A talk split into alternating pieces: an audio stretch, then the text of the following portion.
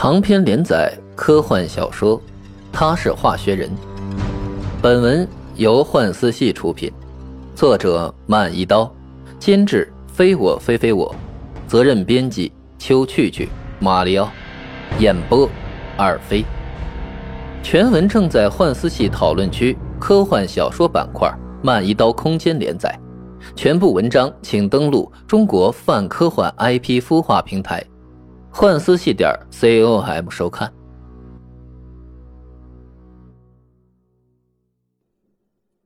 第三集。一九六七年，美国心理学家马丁·塞利格曼用狗做了一项很经典的实验。他先把狗关在笼子里，每次只要封音器一响，就给予难以忍受的电击。狗无处可逃，每次只能痛苦的忍受着电击。一次又一次，如此反复多次之后，奇怪的事情发生了。以后只要是封音器在响，就算还没有给狗电击，狗也会自觉地倒在地上，不住地呻吟颤抖。哪怕把笼子门打开，它也不知道在逃跑了。这就是著名的习得性无助。后来明明可以摆脱痛苦，却因为之前的重复失败而听之任之，任由摆布。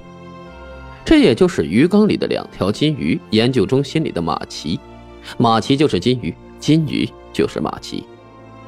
马奇的床紧贴着窗户，窗户外是花园，他又已经至少半年没有离开过房间，到外面走走了。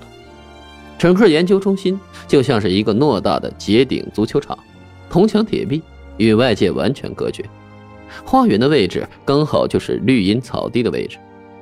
而马奇房间的位置大概就类似于球员通道，这个通道，这个窗户，关系很微妙。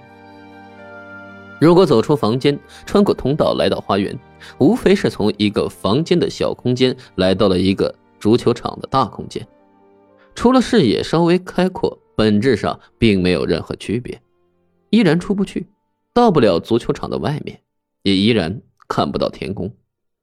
但如果只是在房间里待着，通过窗户看到外面的花园，马奇就可以这样欺骗自己了。其实他与外界的世界只有一窗之隔，近在咫尺，哪怕人出不去，至少可以看到，亦或是伸出手，外面的世界触手可及。这是希望，不像站在诺大的花园，出了一个小的封闭空间，又被困在了更大一个封闭空间，这会让人更加的绝望。还有一个原因，那就是看着这个花园，他时常会想起老家小别墅的那个后院。如果也有一个泳池，那就再好不过了。所以他常常站在窗边看着看着，忽然一回身，常常就会有错觉。满眼所见，房间里的书、画材、玩具、游戏，都是他平时的爱好。灯光充足，光线明媚，他仿佛就生活在过去的小别墅里一样。他经常这么欺骗自己。你不是机器人，你是人类。哈，忘了告诉你，我是最新型类人高级智慧机器人。我不仅拥有人类的七情六欲，还能像人类一样进行独立思考，拥有自己完整的独立人格。独立人格？是的。七情六欲？没错。托尔迷人的笑着，但我希望这是属于我们两人的秘密，谁也不要告诉。为什么？因为你是除了我父亲以外第一个知道我存在的人类。你父亲？是的，是他发明创造了我，在原有的机器人身上为我加入了人类的独立人格模式。我不信，笑话。马奇边说边往后退，他有点害怕。至于为什么害怕，他一时也说不上来。这种恐惧就像是第一次知道自己已经昏迷了一百五十年，第一次知道那些医学家、科学家要拿自己做实验，第一次想自杀而又自杀无果，全是一系列叫他难以想象、短时间没办法接受的事情。除此之外，一边往后退的过程里，他忽然又冒出了一个更可怕的念头：“你是他们专门派来的吗？”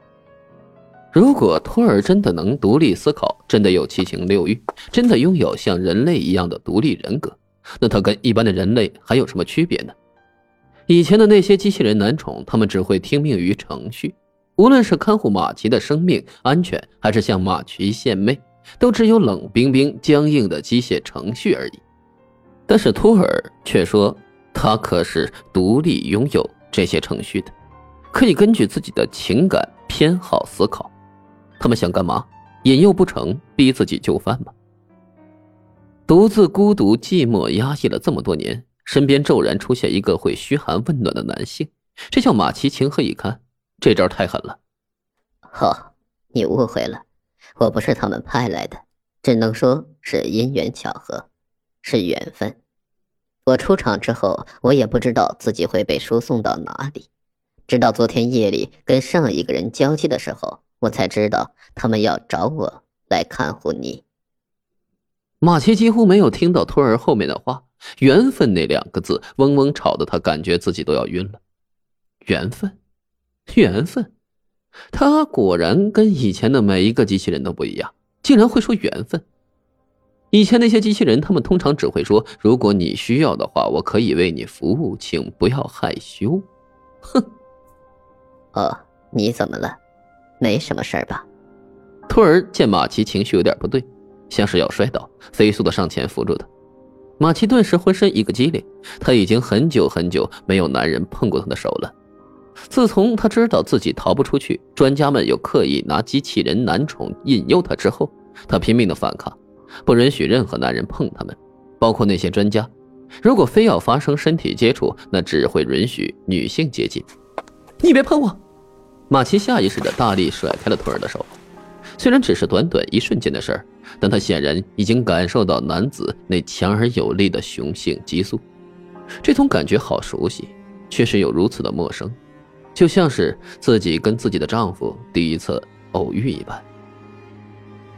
马奇因为要专注思考某事，没有看见大理石上有一滩水，一脚踩上去，一脚打滑。以他的平衡能力，当然不可能摔倒。但是他要说的是，就在这时，一只强有力的胳膊抓住并扶稳了他，那就是她丈夫，尤涛，一个普通的体育爱好者、健身达人，一个很有安全感、满满荷尔蒙的男人。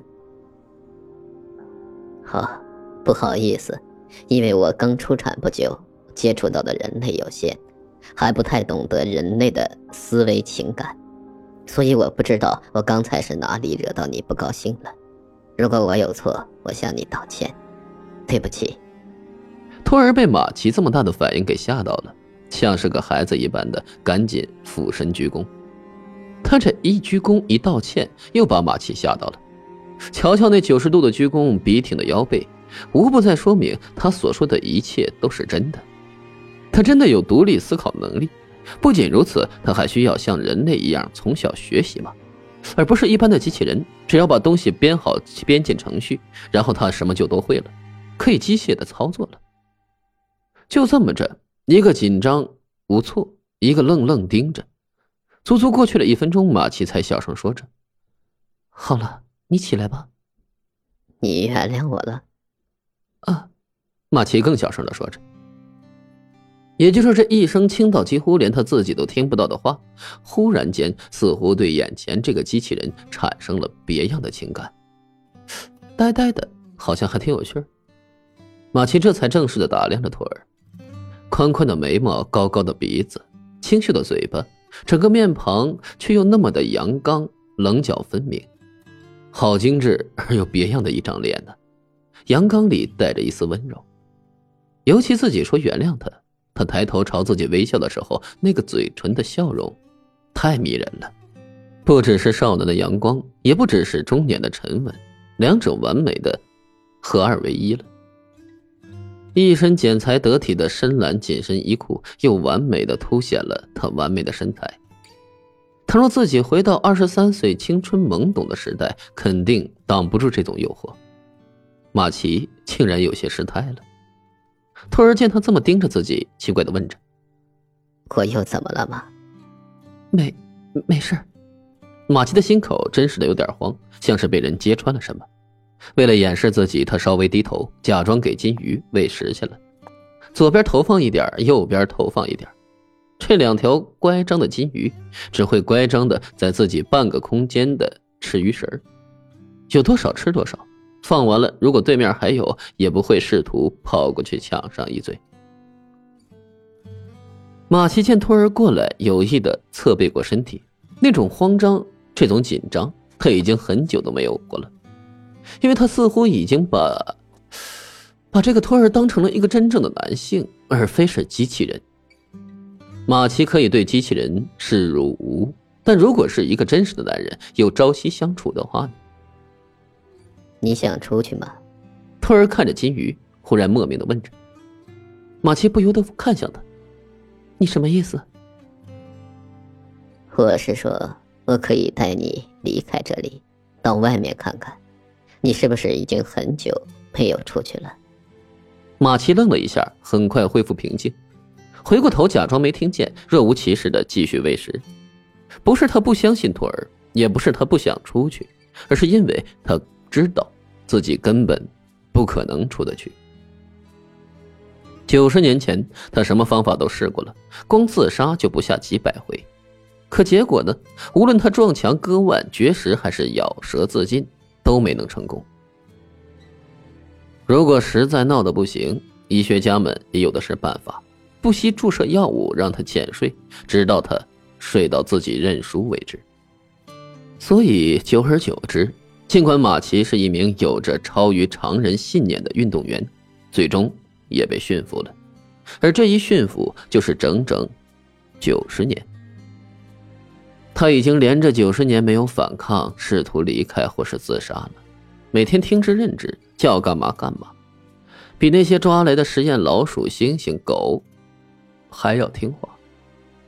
老鼠、猩猩、狗有时候还能有点脾气，耍耍性子，而马奇他完全麻木了，完全没有，就是一个活着的死人。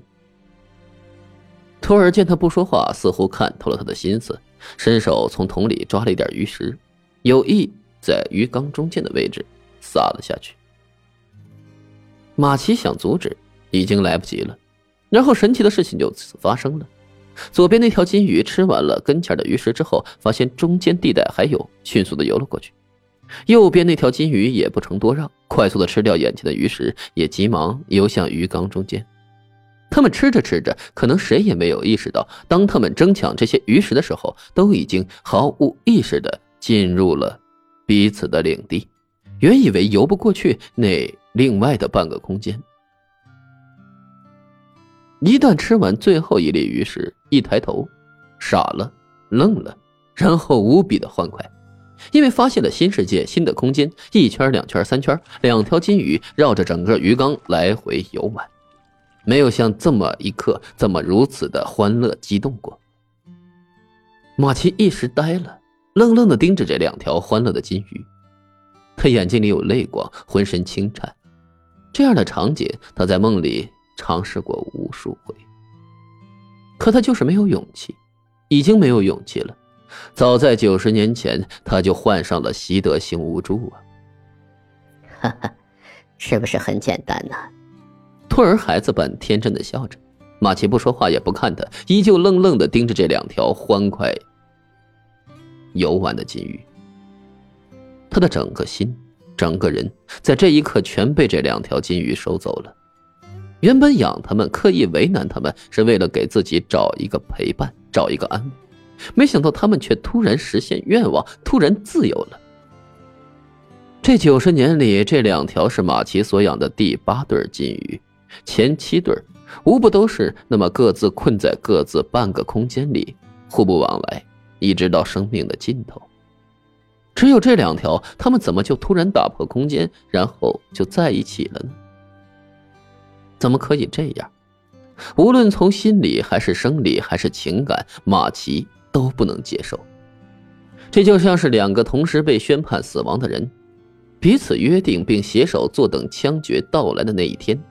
但是没曾想，突然有一天，其中一个人忽然被释放，忽然重获新生，突然自由了。这叫还蹲在监狱里继续等待死亡的另一个人该怎么办呢？唯一的办法就是他要疯了。马奇也是这样，即便他羡慕憧憬这两条金鱼，但他一时间就是难以接受他们实现了自由，自己求而不得的自由。一生气，一时没控制住，又变回那个脾气古怪、性情阴冷的老女人，一挥手，猛地就把鱼缸掀翻了。似乎只有看着那两条金鱼在碎落一地的碎玻璃上痛苦求生的样子，自己的心里才能稍有安慰吧。凭什么我等了这么多年的自由却没有？你们凭什么就有？去死吧！马奇没有疯，也不是马奇变态，他只是做了他该做的事情。换做任何一个长期饱受折磨、精神濒临崩溃的人，估计都会失控。凭什么呀？